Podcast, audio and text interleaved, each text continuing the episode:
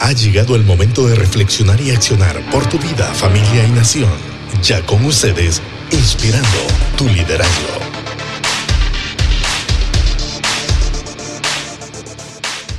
Juan capítulo 21. Juan capítulo 21. Vamos a continuar con la serie Cuarentena del Alma. Ayer iniciamos la primera parte. Puede buscar el video en la parte de abajo de contenidos y ahí usted va a poder eh, ser desafiado, inspirado por la palabra de Dios en la primera parte. Que eh, le recuerdo, eh, vimos dos puntos en esta primera parte el día de ayer. Un punto era cuando Jesús se presenta, esto es en el capítulo 20, Jesús se presenta a una mujer, María Magdalena. Fue la primera persona a la que se presentó Jesús. La mujer es clave, decíamos, para el Evangelio, para llevar las buenas noticias a las nuevas generaciones. Las mujeres tienen ese sexto sentido, las mujeres se logran comunicar más, las, mujeres logran empatizar más con la comunidad, las mujeres tienen el privilegio de dar vida a través de un vientre, llevan esperanza. Así que los que estamos aquí los que están ahí en su casita, los que estamos conectados, sepan que una mujer es clave para llevar el reino de Dios. Y ustedes, mujeres, son claves para esa situación de llevar las buenas nuevas. Así que lo veíamos en el primer punto ayer con María Magdalena, la primera persona que se le presenta Jesús. Y el punto dos hablábamos de Jesús se le presenta a un grupo de discípulos. Pero además de que se le presenta a este grupo de discípulos y les dice paz a vosotros, Ocho días después se le presenta a este mismo grupo, algunos más se habían agregados, y entre ellos Tomás. se le presenta al grupo, pero también se le presenta a una persona, Tomás. Y es que cada uno de nosotros tiene un llamado especial, un llamado personal de Dios, un llamado para llevar el Evangelio a sus zonas de influencia, donde usted influencia a otros, pero también a donde el Señor te mande y te lleve. Y este fue Tomás. Eh, algunos historiadores, investigadores de la vida de los apóstoles, dicen que Tomás llevó el Evangelio a la India. Muchas iglesias de la zona sur de la India tienen vestigios de que ahí estuvo Tomás. Muchas iglesias están en esa zona, reconocen la, la, palabra de Dios llevada, el Evangelio llevado por Tomás a esta zona del mundo. Y hoy vamos al tercer punto, entonces. Este tercer punto nos lleva al capítulo 21 de la narrativa de Juan. Versículo 1 al 14. Vamos a comenzar aquí, del 1 al 14. Aquí Jesús se presenta a otro grupo de discípulos, interesante a un grupo de siete discípulos. Veamos la lectura, lo que dice. Después de esto Jesús se manifestó otra vez a sus discípulos junto al mar de Tiberías. Y se manifestó de esta manera. Estaban juntos Simón Pedro, llevemos la cuenta, Tomás, llamado Dídimo, Natanael, el de Caná de Galilea, los hijos de Zebedeo, o sea, Juan y Jacobo, ahí van cinco, y los otros dos discípulos. No lo menciona Juan, pero eran siete entonces que estaban donde? En el mar pescando, en Tiberías. Y dice el 3, Simón Pedro les dijo, hey, voy a ir a pescar. Tal vez ya llevaban una jornada de varios días ahí en la zona, o tal vez ya era eh, su primer día, y estaban eh, decidiendo regresar a su lugar de origen la pesca. Y pues Pedro viene, como líder les dice, voy a ir a pescar. ¿Qué hacía este grupo? Pescar. ¿Quiénes estaban aquí? Siete de sus discípulos. Ya lo leíamos, eh, estaba Simón Pedro, era el primero en la lista, también estaba Tomás, que hacía unos días había tocado las manos del Señor, palpado su costado, y de nuevo habían regresado a un lugar de confort. De nuevo esa cuarentena del alma les había atrapado. Así que Pedro viene en el versículo 3, que me interesa mucho esa parte. El líder dice, ve, voy a ir a pescar. ¿Alguien me quiere acompañar? y los demás dice que dijeron, hey, vamos, vamos a ir también nosotros. Fueron y entraron en una barca y aquella noche no pescaron nada. Cuando ya iba amaneciendo, se presentó Jesús en la playa, mas los discípulos no sabían que era Jesús y comienza la narrativa de Juan. Interesantemente, esta escena es muy parecida a otra escena donde Jesús se aparece, están pescando y les dice, echen sus redes y verán el milagro. Hay una pregunta aquí que se nos viene a la mente. Pedro les dice, hey, voy a ir a pescar. Y los demás dicen, hey, vamos pues, Pedro te acompañamos. ¿Y la misión? ¿Y la misión que se les había encomendado? ¿Y el proyecto Jesús? ¿Y el proyecto de buenas nuevas? Y el Señor ya les había dicho, reciban el Espíritu Santo y sean empoderados para llevar las buenas nuevas. Para eso entonces los capacito, para eso los he preparado. Pero ¿qué pasó?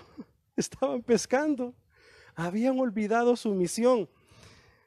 Ay, líder, papá que me escuchan, mamá, mentores, pastores, todos los que ejercemos algún liderazgo de alguna u otra manera. ¿Hacia dónde estamos llevando a la gente? ¿Solo a hacer lo que siempre han hecho para ganarse la vida? Hmm, interesante pregunta. ¿O realmente los estamos llevando hacia el propósito de Dios, al llamado de Dios para cada uno de nosotros? Papá que nos están escuchando, mamá, ¿Hacia dónde estás llevando a tus hijos? ¿Hacia qué sentido de vida y de propósito lo estás llevando? A que solamente vivan la vida por pues vivirla, hay que estudiar, trabajar, ganarnos la vida. Veamos, hoy más que nunca en esta cuarentena estamos aprendiendo de que la vida no se trata solamente de trabajo, de los quehaceres diarios. El ser humano debe trabajar en el ser diario y no solo en el quehacer diario. Para responder esta pregunta, Jesús hace cuatro cosas. Le da provisión. No voy a leer toda la narrativa, ese del 1 al 14. Eh, hágalo usted en su casita, hoy, después. Léalo todo el capítulo 21 con su familia y hagan sus propios eh, bosquejos, conclusiones, que Dios hable a su vida. Pero le digo, aquí Jesús lo que hace es darles provisión, porque les dice, tiren las redes y verán lo que van a encontrar porque habían, habían intentado pescar y no habían pescado nada, ni una gripe, como diría alguien por ahí. Pero Jesús les dice, ok, tiren la red, Jesús les da provisión, Jesús les recuerda quién es Él, quién era Él y quién es Él. Luego Jesús les invita a comer. Llegan a la playa, mueven el barco, la barca se mueve hasta la orilla, sacan todos los peces, ahí en, la, narrativa se dicen que eran 153, eh, si mal no recuerdo, ¿sí? En el verso 11, 153 peces. La red estaba a punto de romperse. Jesús les da provisión, Jesús les recuerda quién es Él, Jesús les invita a comer ahora, ya tenía un asadito muy rico el Señor, preparado con pescadito y pan. ¿Recuerdan el domingo que tuvimos Santa Cena? Ok, de nuevo el Señor nos llama esta noche y nos dice, vamos a comer, ¿te parece? Y tengamos una plática abierta y sincera. Eso es lo que el Señor quiere esta noche contigo. Familia, todos los que estamos aquí, Dios quiere tener una plática sincera esta noche con nosotros. Jesús quiere tener una plática sincera y abierta. Él está preparando la comida. ya estaba listo el pescado, estaba listo el pan. Los discípulos están sorprendidos. Hay una escena, hay una parte que dice en el 7. Juan le dice, Pedro, es el Señor. Es el Señor, yo creo que es el Señor. Y hasta Pedro se ciñe, dice sus vestiduras. Dice en el original que de repente Pedro estaba eh, solo con ropa interior, ¿verdad? Estaba pescando, pues él estaba en su, en su faena. Él estaba en su, en su ropa interior nada más pescando y, y, se puso la vestimenta, se arregló y es el Señor. Y Juan les dice, sí, yo creo que es el Señor. No estaban seguros. Hey, ¿Podrían pensar tanto tiempo con el Señor y no reconocerle? Tanto tiempo con el Señor y no reconocerle. Escúchenme, Esta cuarentena nos tiene que servir para reconocer la voz de Dios. Ojo, ojo con escuchar tantas voces, con escuchar el vocerío de la gente, de las noticias, de las redes sociales y olvidarnos de la voz del Señor. Mm. En el verso 14, me interesa este verso, dice, esta era ya la tercera vez que Jesús se manifestaba a sus discípulos después de haber resucitado de los muertos. Recuerde que en esta narrativa Juan nos habla de las tres apariciones de Jesús a sus discípulos, a más de, y se cree que algunos 500 allegados a él, discípulos, gente cercana. Y esta es la tercera vez que él se aparece en esta narrativa de Juan. ¿Y Jesús qué quiere decirnos con esto? Que Él se va a presentar las veces que sean necesarias para que entendamos el propósito de Dios para nuestras vidas. Dios tiene un propósito para nuestras vidas y Él se va a presentar ante nosotros las veces que sean necesarias. Pero la pregunta es, ¿estamos escuchando su voz? ¿Estamos reconociendo al Señor? una pregunta para realmente nuestro corazón, nuestra alma. Bendice alma mía al Señor y no olvides, no olvides ninguno de tus beneficios. ok, entonces el Señor se les presenta a este grupo de discípulos, son siete. Pero vamos a esta otra parte de este tercer punto. Jesús se le aparece a sus discípulos y yo le llamaría a los pastores del futuro. Escuchen bien, el Señor esta noche está llamando y se le está apareciendo, está entre nosotros, está ahí en tu casa, está en tu habitación, no sé dónde estés. en tus quehaceres en la cocina y me estás escuchando, Dios está ahí y se te aparece esta noche y te dice, aquí estoy para decirte paz a vosotros, como, leímos, como lo leímos en el capítulo 20. Pero también Él se nos presenta a nosotros y nos dice, me presento a ti las veces que sean necesarias para que entienda cuál es el propósito de Dios para tu vida y tu familia. Hmm. Así que se le, se le presenta a este grupo, a estos pastores del futuro, sí, tú que me estás escuchando, tu mamá, tu papá que estás oyéndome, muchachos, jóvenes, ustedes son los pastores del futuro. Sí, hay un pastor de oficio en el ministerio, claro. Nuestro pastor Raúl Paz, por ejemplo, de oficio ministerial, él es llamado para ser el pastor de nuestra congregación. Pero nosotros también tenemos el oficio de pastorear personas a nuestro alrededor, porque él dijo, id y haced discípulos. Hmm. Id, vayan y hagan discípulos. Así que jóvenes, ustedes en las redes sociales pueden pastorear a otros, pueden guiar a otros. Así que mamá, tú que eres madre y bueno, hasta madre soltera algunos, tienes tres hijos, cuatro hijos que guiar, que pastorear. Tú eres pastor, yo soy pastor de una pequeña iglesia. Ana Ruth, mi esposa, y Santiago, mi hijo. Somos, somos un grupo de tres caminando en el camino del Señor. Y tengo el honor de presidir, de pastorear a esta familia mía. Así que, pastores del futuro, veamos esta parte final del capítulo 21. Ahora el Señor habla con Pedro. Hmm. Le habla a Pedro. Y hagamos esta dinámica, vaya. Hagamos esta dinámica. En vez de Pedro, ponga su nombre. ¿Ok? Entonces yo voy a poner mi nombre, Raúl. Y dice el versículo 15.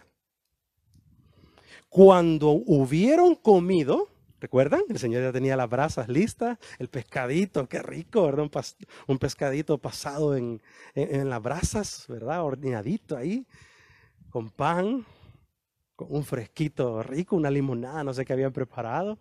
Y cuando hubieron comido, el Señor le dice a Simón, Pedro, Simón, hijo de Jonás, ¿me amas más que estos?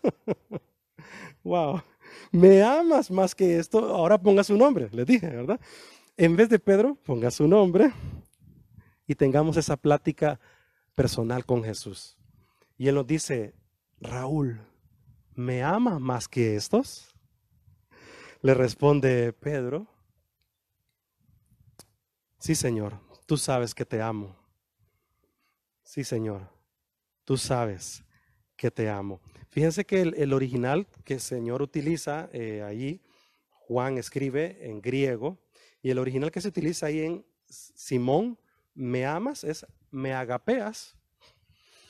Simón, eh, por cierto, Jesús utiliza la debilidad de Pedro, o sea, la parte del nombre de Pedro que era que mostraba su debilidad, Simón, lo que era él realmente, Simón. Recuerden que Pedro es el nombre que le pone Jesús, piedra, fuerza, ¿verdad? Fortaleza. Pero no le menciona su nombre Pedro, le menciona su nombre de pila, Simón. Llama a su debilidad y le dice, Simón, ¿me agapeas?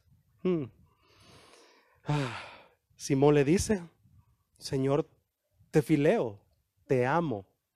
Fileos, el amor filios, ese es el amor que hay entre una familia, entre un padre, hijos, entre amigos. Y Pedro le responde, sí Señor, te fileo. Es interesante que, Pedro es ese, ese fortachón, ese valentón, ese Pedro siempre eh, tirado al agua para caminar, ese valiente que decía, Señor, todos te negarán, pero yo no. Ese Pedro valentón eh, está ahí con sus otros amigos discípulos y el Señor le dice, Simón, ¿me amas más que estos? Así que el Simón Valentón tiene que responder. y dice, viendo a Juan, viendo a, a Tomás, ¿quién más estaba ahí? Viendo a Natanael, a, los hijos de Zebedeo. Eh, eh, sí, Señor, te amo. No respondamos por presión. No respondamos porque sí. Realmente la pregunta me ama debe llevarnos a reflexionar y saber responder esa pregunta que el Señor nos hace. ¿Me amas? ¿Me agapeas? Sí, te fileo, Señor. Eh, que los demás sepan que te amo, Señor. Pero respondió a la fuerza. Y le dice el Señor, apacienta mis corderitos. Ahí podría ser también ovejitas, pequeñitos. Pastorea, apacienta, perdón, dice realmente apacienta, esa primera parte, apacienta a las nuevas generaciones, apacienta a los que vienen ahorita caminando. Después de esta cuarentena vendrá una nueva generación de personas, sépanlo. Vendrán dos tipos de personas, sí. Los que abran su corazón al Señor, miles, miles y miles se están viendo en las redes sociales, en las noticias, que miles de personas están abriendo su corazón al Señor, están abriendo su fe, están abriéndose a Dios, a la vida, a la esperanza, están volcándose realmente a los valores eternos del Evangelio. Mucha gente está abriendo su corazón, se está volcando a Dios, pero también habrá otro tipo de personas, un segundo grupo, los que cierren totalmente su corazón a Dios, los que cierren su corazón a la vida, a la esperanza, los que cierren su corazón a las buenas noticias. Habrá una generación cerrada de su corazón, sepámoslo. No solamente va, no, nos quedemos con el pensamiento, se van a llenar las iglesias de, de gente. Sí, qué bien. Pues por eso somos los pastores del futuro. Y nos está llevando a esta frase el Señor esta noche. Pastores del futuro van a pastorear a gente que abra su corazón al Señor, gente agradecida, llena de fe, de esperanza, de Dios, sí, pero también habrá gente que cerrará totalmente su corazón. Y tendremos que acercarnos a ellos y abrir su corazón. Ya no será una cuarentena nada más, nada más física, ya no será una cuarentena nada más de este tiempo, va a ser una cuarentena del alma de muchos meses, de muchos años. Así que habrá que acompañar a esta generación. Pastores del futuro, debemos saber esta realidad. Necesitamos pastorear a esta nueva generación, estos dos grupos de personas en cuarentena del alma. Versículo 16, volvió a decirles por segunda vez, Simón, de nuevo está con Pedro, pero no le llama Pedro, le llama Simón, hijo de Jonás, ¿me amas? Y Pedro le responde de nuevo, sí Señor, tú sabes que te amo. Señor, tú sabes que te amo. De nuevo el Señor le habla su debilidad. ¿Para qué? Es por molestar. No, quiere fortalecer su vida. Y es que cuando nosotros somos débiles, Él es fuerte. Pero cuando nos ponemos fortachones, que yo tengo dinero, yo tengo en el banco, yo tengo aquí, yo tengo allá, eso no ayuda en mucho. El orgullo no ayuda en nada. para que el Señor entre en nuestra vida y obre Él en nuestras vidas. Así que Él menciona de nuevo la debilidad de Simón. Y el Simón le responde y le dice, Señor, te fileo. Pero miren, ve, Pedro no está mintiendo. Pedro ya en esta segunda pregunta no está mintiendo. Porque cuando hablamos del amor fileos, ese amor de padre a hijo, esta palabra filos nos lleva también a, a un apego especial, como les decía, como de un padre a un hijo. Así que Pedro no está mintiendo, está realmente recapacitando y está diciendo, Señor, tú sabes que te amo, te fileo, con todo el corazón, estoy apegado a ti. Me cuesta, Señor, me cuesta, fallo una y otra vez. Aquí estamos, mira los siete. En vez de estar en la misión, en vez de estar en lo que tú ya nos habías encomendado, nos habías dicho, ya vayan y prediquen el Evangelio, vayan y llenen de esperanza a las personas, vayan y pastorean a las personas. Pero nosotros aquí estamos, Señor. Mira, Tomás, tocó tus manos, tocó tu costado. Y días después aquí estamos de nuevo pescando haciendo, pero no siendo lo que debemos ser según el llamado tuyo. Y así que el Señor le responde en el versículo 16, ahí estamos, Pedro, Simón, pastorea mis ovejas. El, el, griego de pastorear ahí es poimaino. No sé si lo pronuncio bien, pero es una palabra así. Poimaino, que es alimentador que es sustentador, guía. Le dice Simón, ahora sustenta, alimenta a la iglesia, a las nuevas generaciones que vienen, a esas personas que van a abrir su corazón a Dios, pero también a aquellos que van a cerrar su corazón y que serán más difíciles de pastorear. Todos los que estamos aquí esta noche somos llamados a pastorear a esta nueva generación que se vendrá post cuarentena. Versículo 17, tercera vez, wow, tercera vez, Simón, hijo de Jonás, ¿me amas? Pedro se entristeció. Es interesante que el Señor ya no le dijo, Pedro, me agapeas, ¿no? Le dijo, Pedro, Simón, Simón, ¿me fileas? O sea, el Señor le está diciendo, sí, Pedro, yo sé entonces que me fileas, que me amas como un padre a un hijo, que estás apegado a mí. Yo sé, te cuesta, yo sé que me amas y te cuesta, pero yo aún así te voy a usar. Alguien dice, amén. Señor, heme aquí, aquí estoy dispuesto para servirte, Dios, para cumplir con la misión. Así que aquí Pedro el fuerte se quebró, se entristeció de que el Señor le ha dicho por tercera vez, ¿me amas? Y le responde Simón, Señor, tú lo sabes todo, tú sabes que te amo. Jesús le dice, apacienta mis ovejas. Tal vez Pedro aquí se acordó de las veces que le falló, las veces que le negó antes de ir a la cruz. Él le dijo, no te voy a negar. Todos estos van a salir corriendo, pero yo no. y aquí se acordó, tres veces le negó. Pero le dijo, Señor, he fallado una y otra vez, pero aquí estoy con todo el afecto de mi corazón. Te amo, te amo y voy a hacer la obra que me encomendaste. Me cueste lo que me cueste, Señor. Aquí estoy para hacer tu obra y, tu voluntad. Entonces el Señor le dice, Pedro, entonces, véngase, apacienta a esta nueva generación que viene de aquí en adelante. Jesús cambia el verbo porque quería hacerlo ver realmente si le amaba. Entonces le dice, apacienta mis ovejas, esa es la nueva generación que tenemos que pastorear. Y en el verso 18 y 19, e-, es interesante que en el 18 le dice el Señor a Pedro, Pedro, esto te va a suceder.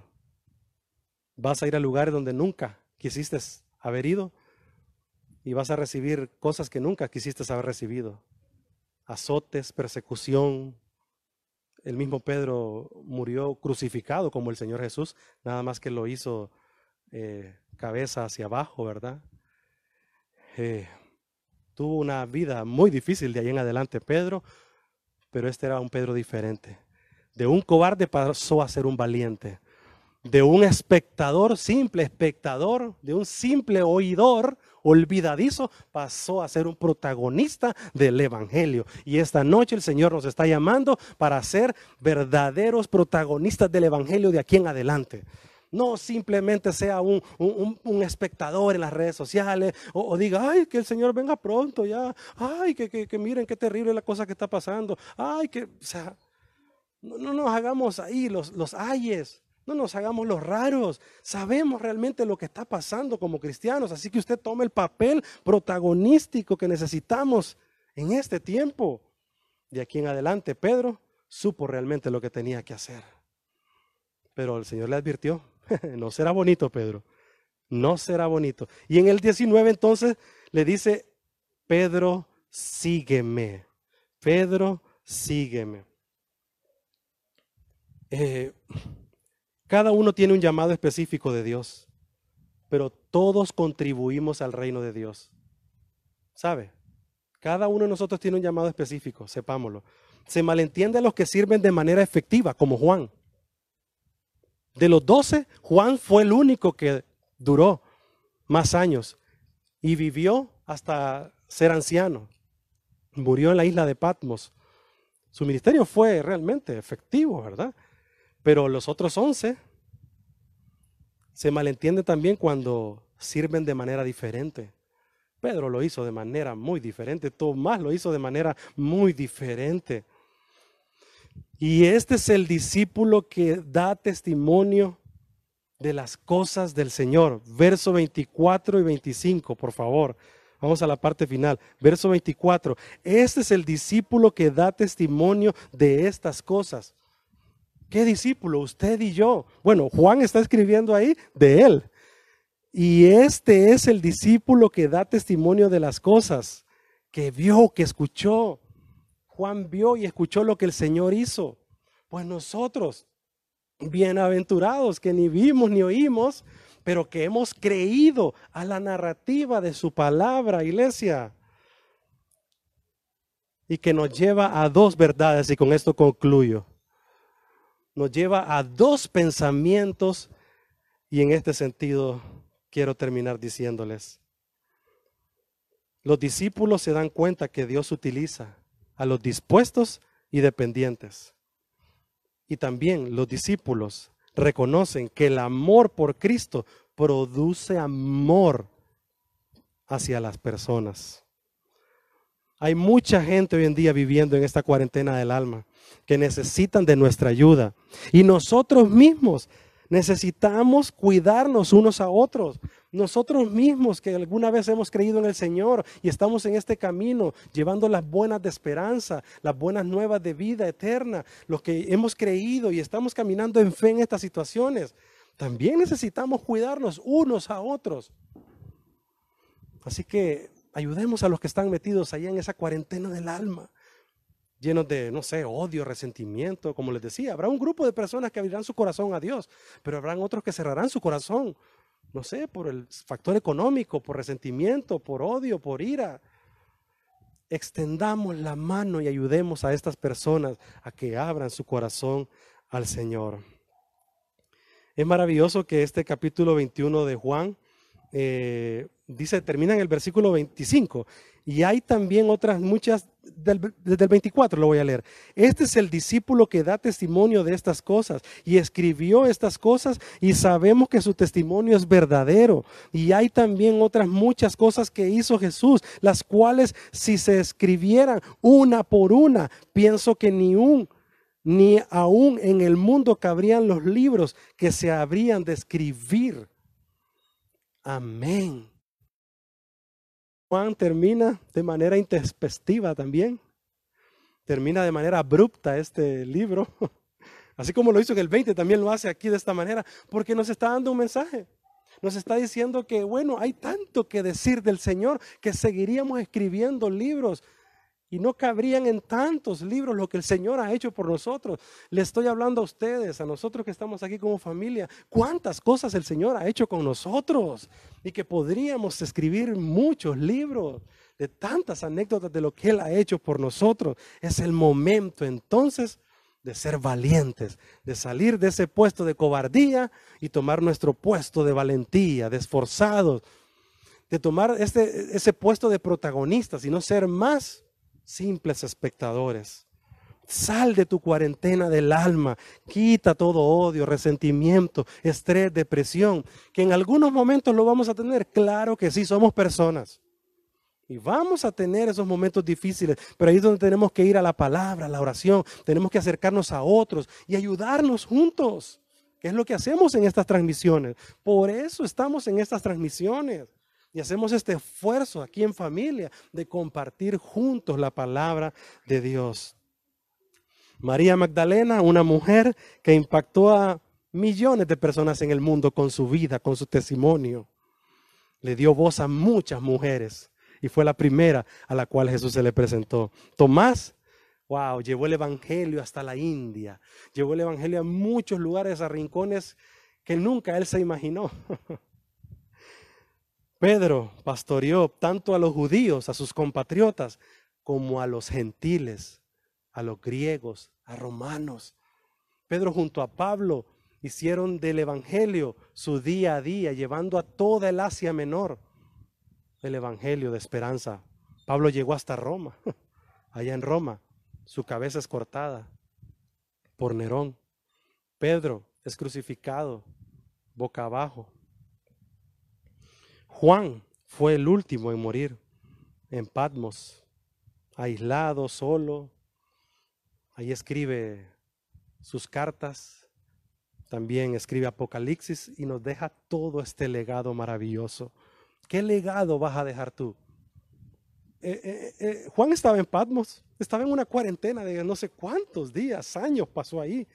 Pero no se quedó abrumado por la cuarentena. Salió de esa cuarentena del alma, aunque físicamente estaba en cuarentena, salió de esa cuarentena del alma y escribió cartas a las iglesias. Escribió el libro de Apocalipsis dejándonos una esperanza de vida. Porque eso es Apocalipsis, no es un libro de miedo. Apocalipsis, uh, no. Apocalipsis es un libro de esperanza no de miedo. Es un libro que nos da luz y nos da vida hacia el futuro. Pastores del futuro, madre, empresario, emprendedor, eh, periodista, futbolista, lo que, lo, que, lo que hagas tú, tu vocación, lo que tú hagas, lo que tú emprendas, ahí donde estás en tu zona de influencia, haz la obra de Dios y lleva el Evangelio a otros y ayudemos a otros a salir de esa cuarentena del alma y que cuando alguno de nosotros también entre en esa cuarentena, podamos ayudarnos mutuamente, podamos ayudarnos juntos. Señor, ayúdanos a entender, Dios, que tú estás, Señor, para siempre ayudarnos y extender tu mano, para decirnos paz a vosotros, shalom, e irene en griego. Y esa paz es aún en medio del conflicto, de la crisis, de la situación difícil. Señor, ayúdanos a entender, Dios, que aún en medio de la crisis tenemos paz, tenemos esperanza y que también tú tienes un llamado a cada uno, como María Magdalena, como Tomás, como Pedro, como Juan, cada uno tenía un propósito de vida, un llamado específico. Señor, ayúdanos a entender cuál es nuestro llamado. Y Señor, sobre todo, ayúdanos a ser la iglesia que tú quieres que seamos. Esa iglesia que sea la esperanza del mundo. Esa iglesia que lleve vida, que lleve, paz, que pueda abrazar al que está más débil, que pueda proveer al que está sin esperanza, sin fe y sin Dios. Yo por eso decía también en mis spots, ahí en las redes sociales, que la peor cuarentena que podemos vivir es la cuarentena en el alma, esa cuarentena sin fe, sin esperanza y sin Dios. Señor, llénanos de ti. Espíritu Santo, ven a nosotros, confórtanos, guíanos, pero también llénanos para llevar esperanza, ser sal y ser luz. En tu nombre lo pedimos, Señor. Amén. Amén.